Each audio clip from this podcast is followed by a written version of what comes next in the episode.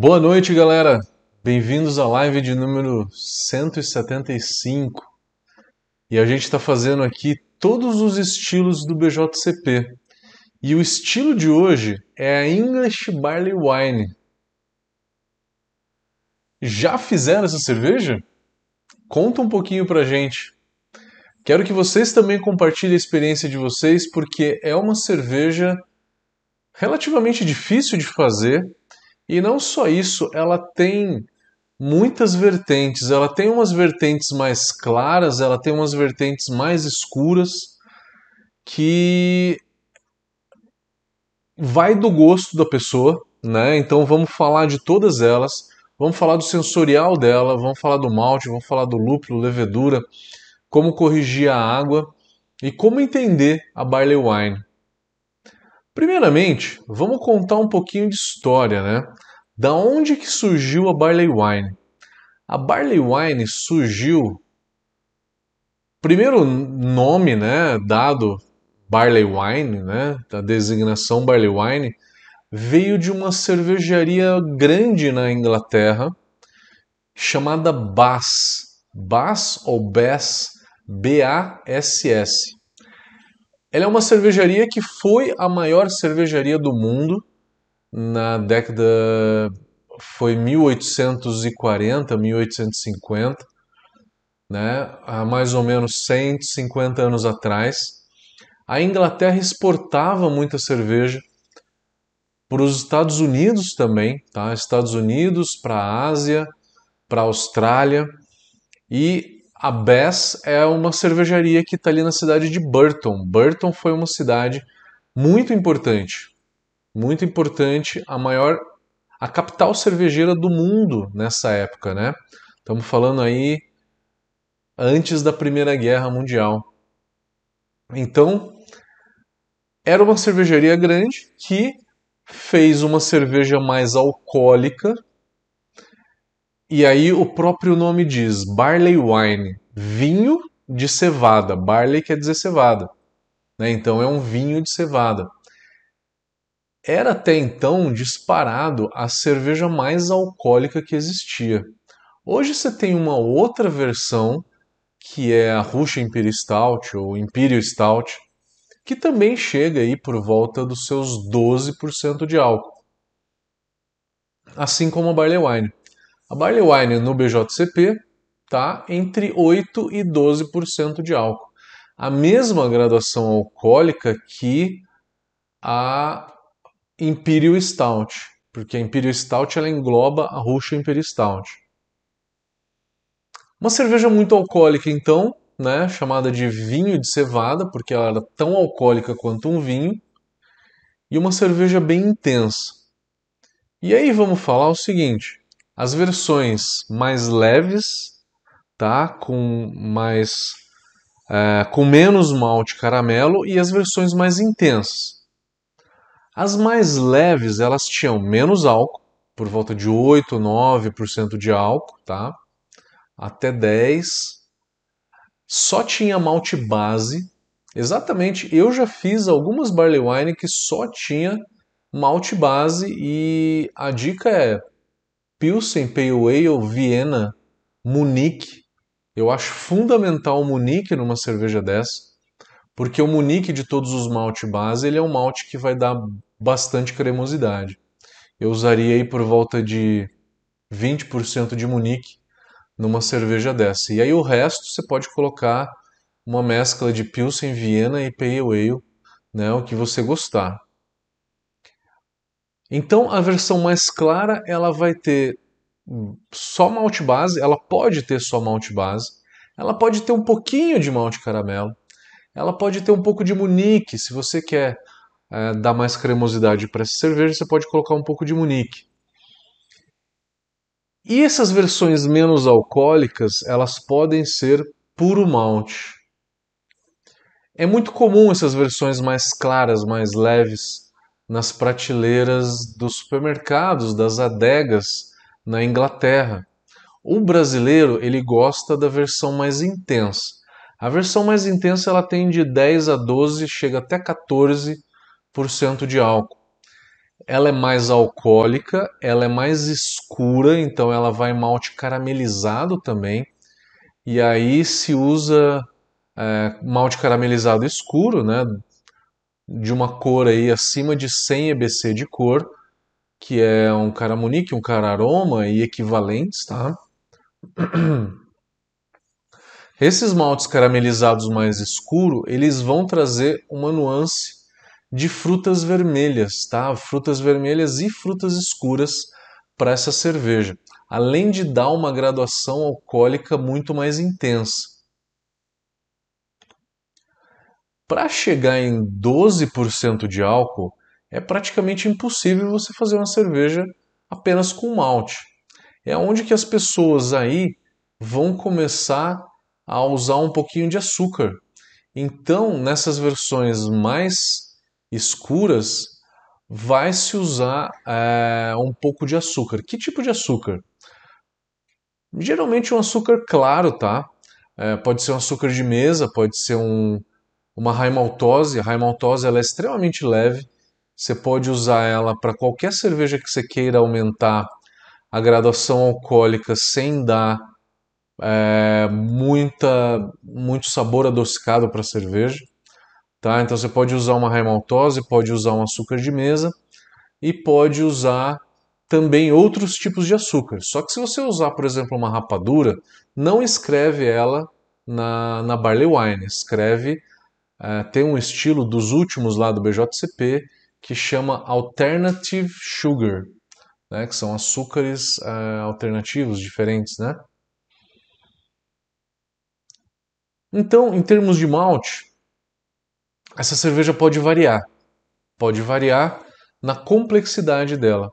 Você vai ter uma versão mais, mais clara, que só tem malte base, base, basicamente, tá? E uma mais escura, que tem mais malte cristal, mais alcoólica, que também traz um pouquinho mais de açúcar para elevar a graduação alcoólica dessa cerveja. Uma cerveja com 8% de álcool, 9, que é essa versão clara, tem um aquecimento alcoólico mediano. O maior aquecimento alcoólico que a gente tem na cerveja é de uma barley wine mais intensa, né? que tem acima de 10% de álcool. Então você já diz que é um aquecimento alcoólico um pouco elevado, né? Mas não é um álcool solvente, sempre vai trazer um álcool é, que, que não é tão solvente. Muitas pessoas se enganam, é, se equivocam muito aí na hora de analisar esse álcool na cerveja. Acaba achando que ele é solvente, mas não é solvente. O álcool ele está evidente. Numa tripel você também sente o aroma de álcool bem evidente. Para você distinguir, a dica é o seguinte: pega o copo né, e dá uma fungada mas bem fundo mesmo. Puxa um aroma bem fundo. Se o aroma do álcool ficar só na ponta do nariz e for breve, ele é um álcool normal. Agora, se ele latejar um pouco mais, aí ele é um álcool superior, ele é um álcool solvente. E a solvência ela não é aceita em nenhum estilo cervejeiro, tá? Essa solvência de álcool.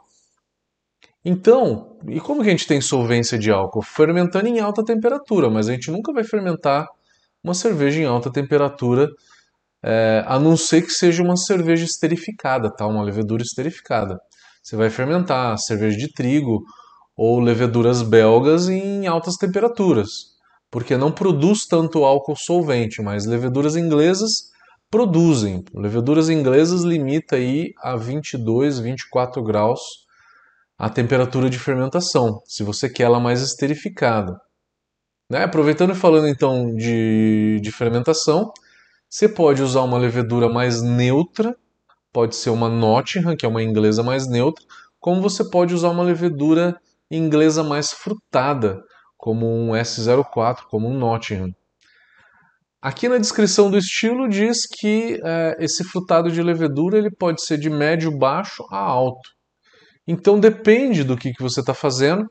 Se você está fazendo uma versão mais leve, geralmente você não coloca uma levedura tão esterificada. essa levedura mais esterificada seria por uma versão um pouco mais escura da cerveja, tá? Então, se, se varia bastante aí a, o aspecto de levedura nessa cerveja.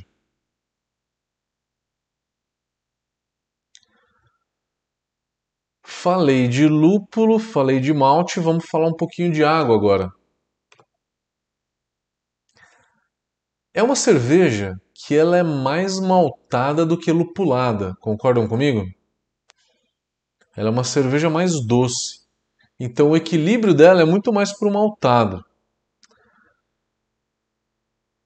Então, o cloreto na, na correção dessa água, dessa cerveja, vai ser um pouquinho maior do que o sulfato. Vamos pensar então, cálcio pode ficar em torno de 100 ppm, o target, né? Aí podemos pensar no magnésio, você pode ficar por volta de 15 até 30, pode ir um pouco mais alto. Cloreto pode ficar na casa dos 120 a 150. E o sulfato aí vai variar muito da, do amargor que você der nela, tá? Porque ela pode ter um amargor mais baixo nas versões mais claras e um amargor mais intenso nas mais escuras. O amargor pode ser de 35 a 70 IBUs, né? de 35 a 70 o amargor dessa cerveja. Então você pode trazer é, o sulfato de 60 a 100 ppm. Tá? Não sei se eu não, não faria igual, né, um para um o sulfato e o cloreto, porque é uma cerveja que pende um pouco mais para o malte, de uma maneira geral, tá?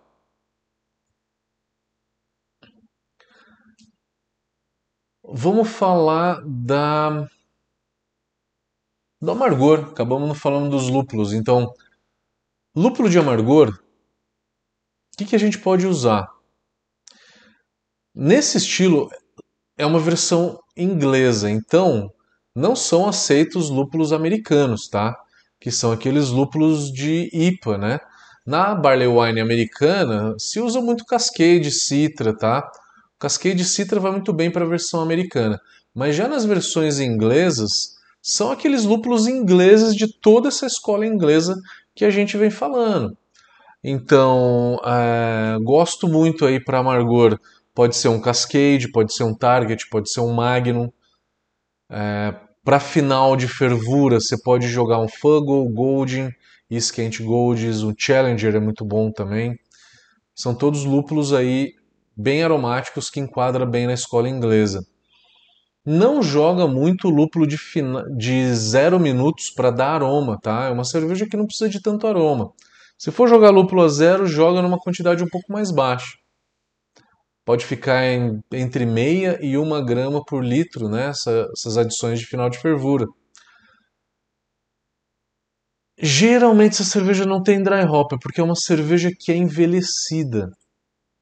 O BJCP não deixa tão claro se é aceito o sabor e aroma de madeira de envelhecimento nessa cerveja, mas diz que o envelhecimento dessa cerveja, onde que traga é, um pouco de oxidação e que traga um pouco de, de um aroma e um sabor meio vinhoso, né?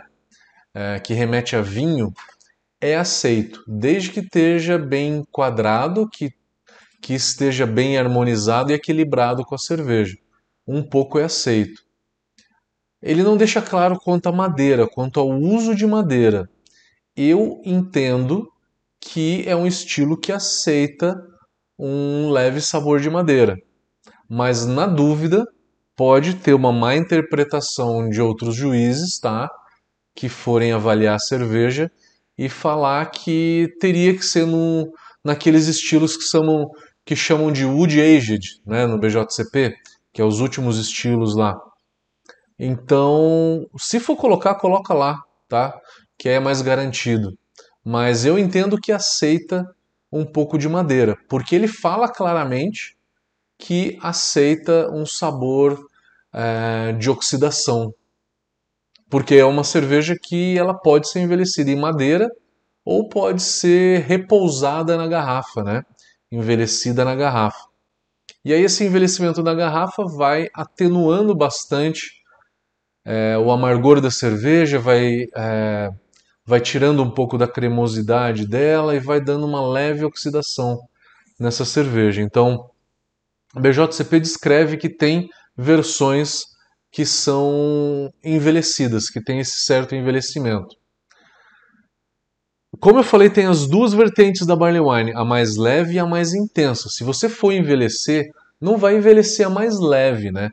Porque a mais leve ela é basicamente é, malte base, tá?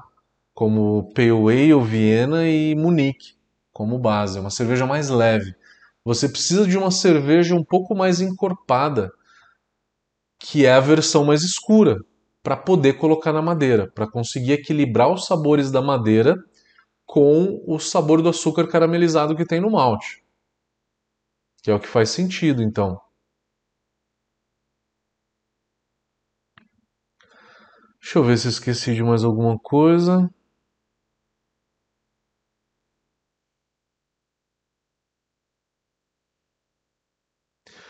Comparação entre estilos.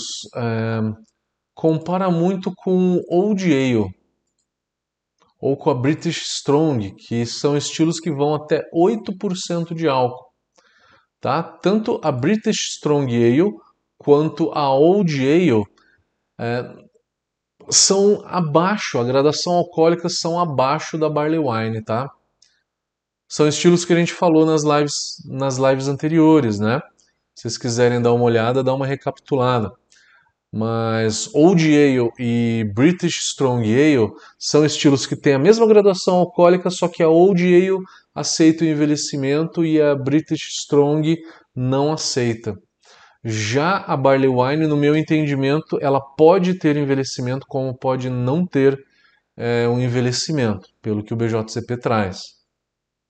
E tem a graduação alcoólica maior, a Barley Wine. Então, é, eles são parecidos, tá? Mas o que diferencia a Barley Wine dos outros dois estilos é a gradação alcoólica, a intensidade, né? Dessa cerveja. É, e aí é nítido, né? É fácil a gente identificar uma cerveja que, que tem 7, 8% numa cerveja que tem 10, 12% de álcool.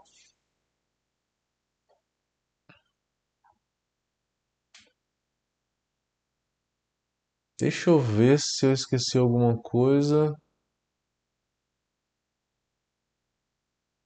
Gente, acho que é isso. Quero ouvir agora ah, os comentários de vocês. Escrevem aí pra gente. Se você teve alguma experiência, compartilhe com a gente. Se você já fez uma barley wine, é, compartilhe aqui com a gente nos comentários. Vamos ver quem fez?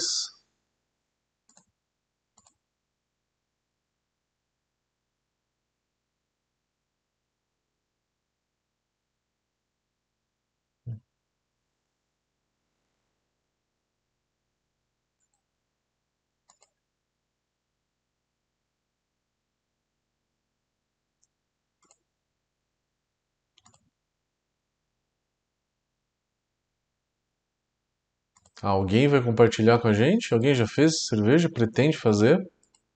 Eu já fiz algumas versões dela. Eu fiz a, a mais leve, que tinha só malte base. Fica muito interessante, ela fica bem agradável, bem redonda.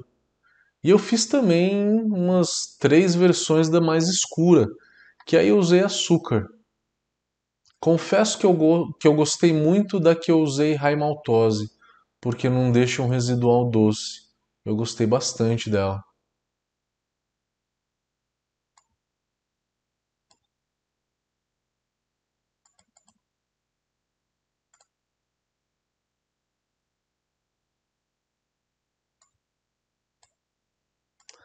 Quem fez uma barley wine?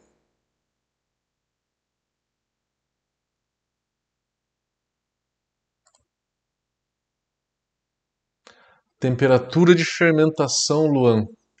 A temperatura de fermentação ela vai ficar por volta dos. Se você quer uma fermentação mais leve, tá?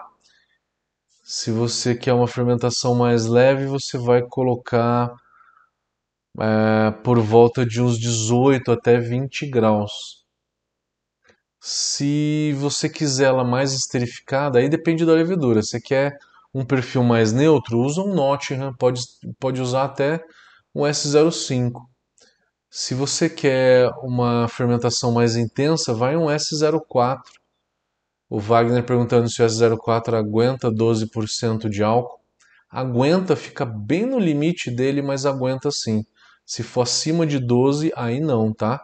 Aí você vai precisar de uma outra levedura mais atenuante para poder comer os açúcares. Boa pergunta, né? Porque algumas não aguentam. O S05, por exemplo, ela vai ter uns 11.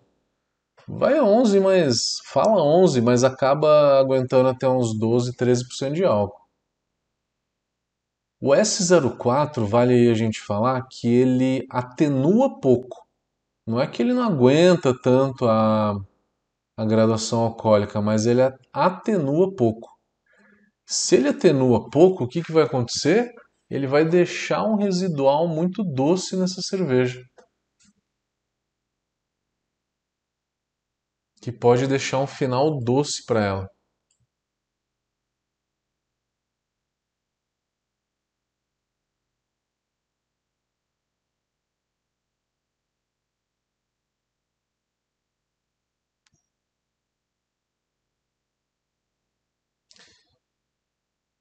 Fermentação das de 12%. Alguma dica? O Lima perguntando.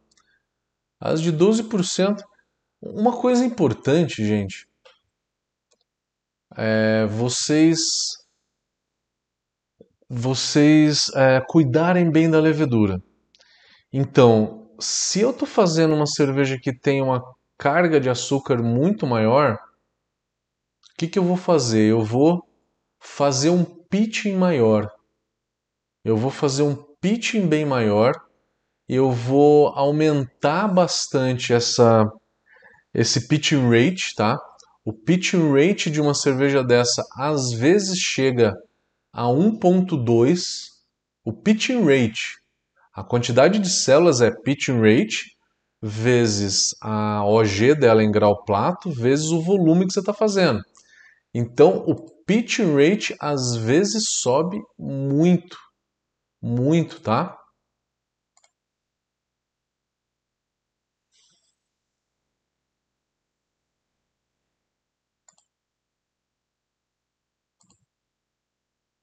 Então tem que fazer um belo de um pitch rate. Se quiser fazer um starter antes, ajuda muito, tá? Ajuda muito.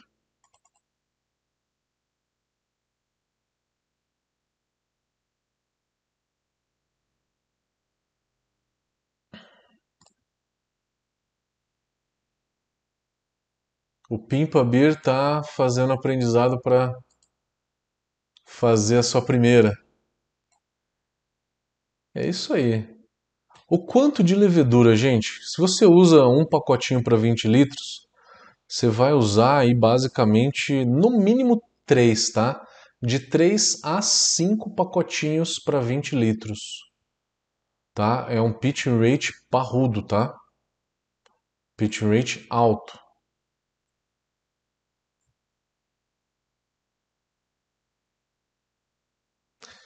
O LG Machado está perguntando se dá para calcular como pitch rate. Dá sim, dá sim. Pode calcular. Pode calcular normal. Eu não sei se eu usaria 1.2 de pitch rate, eu usaria talvez 0.75. Né? Para E o normal eu uso 0.5, 0.75 ou 1, 1.0 de pitch rate.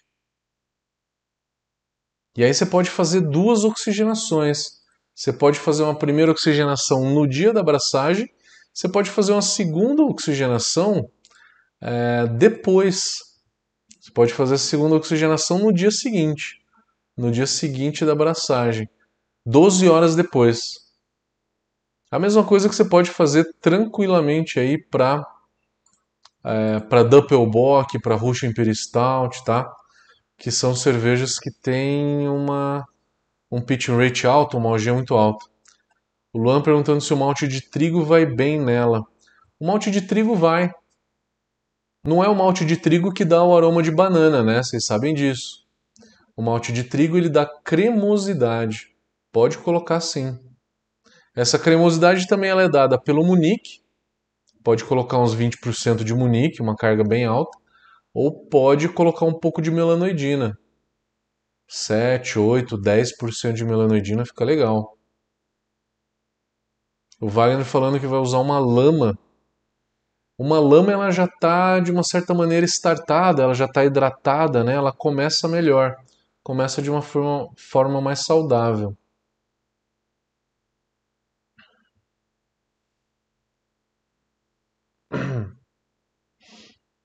O Luan perguntando um rótulo.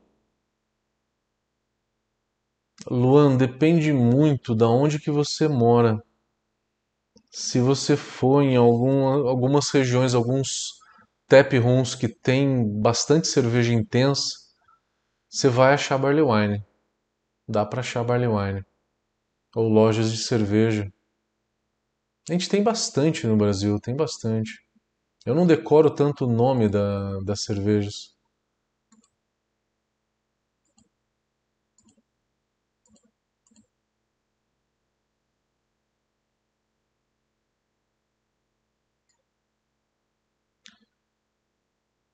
O Machado está perguntando se usar chip de madeira.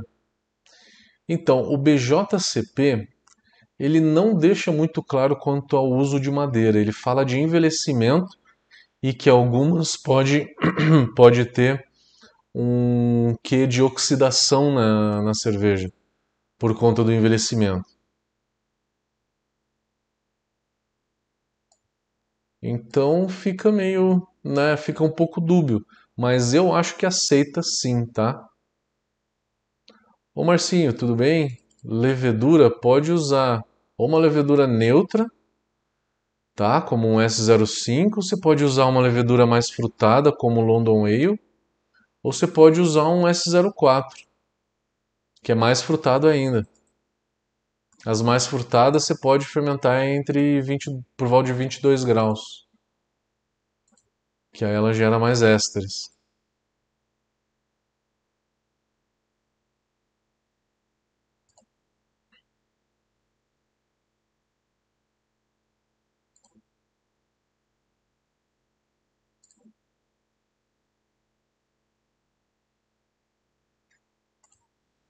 Legal, galera? Mais comentários? Bora fazer uma barley wine, gente. É muito interessante essa cerveja. E a barley wine também acaba aceitando muita coisa, né? Como madeira, como frutas, como é, ingredientes especiais, especiarias de uma maneira geral. Tudo isso você pode colocar tranquilamente na barley wine. Cuidado aonde inscrever essa cerveja no concurso, né?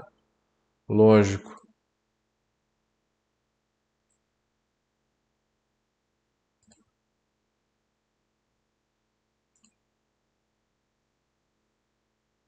Mais perguntas?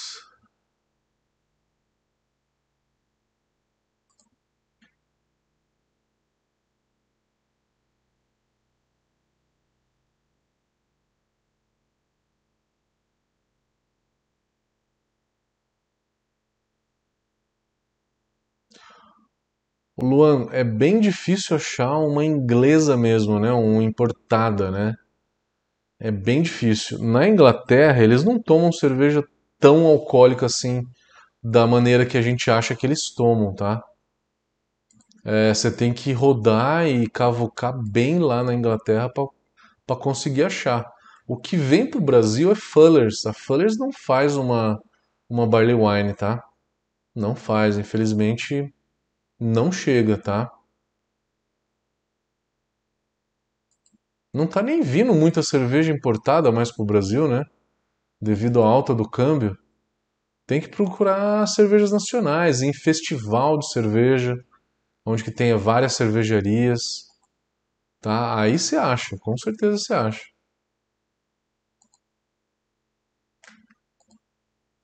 quem tem oportunidade para Blumenau, né, o Festival de Blumenau, ou outros festivais grandes aí no Brasil, como Slow Brio, né? É interessante para poder achar essas coisas mais mais intensas.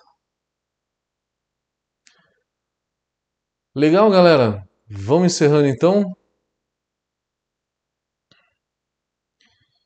Eu vou encerrando a transmissão de hoje. E valeu, valeu pela presença, obrigado pela participação, galera. A gente se vê na próxima live. Valeu, abração. Tchau, tchau.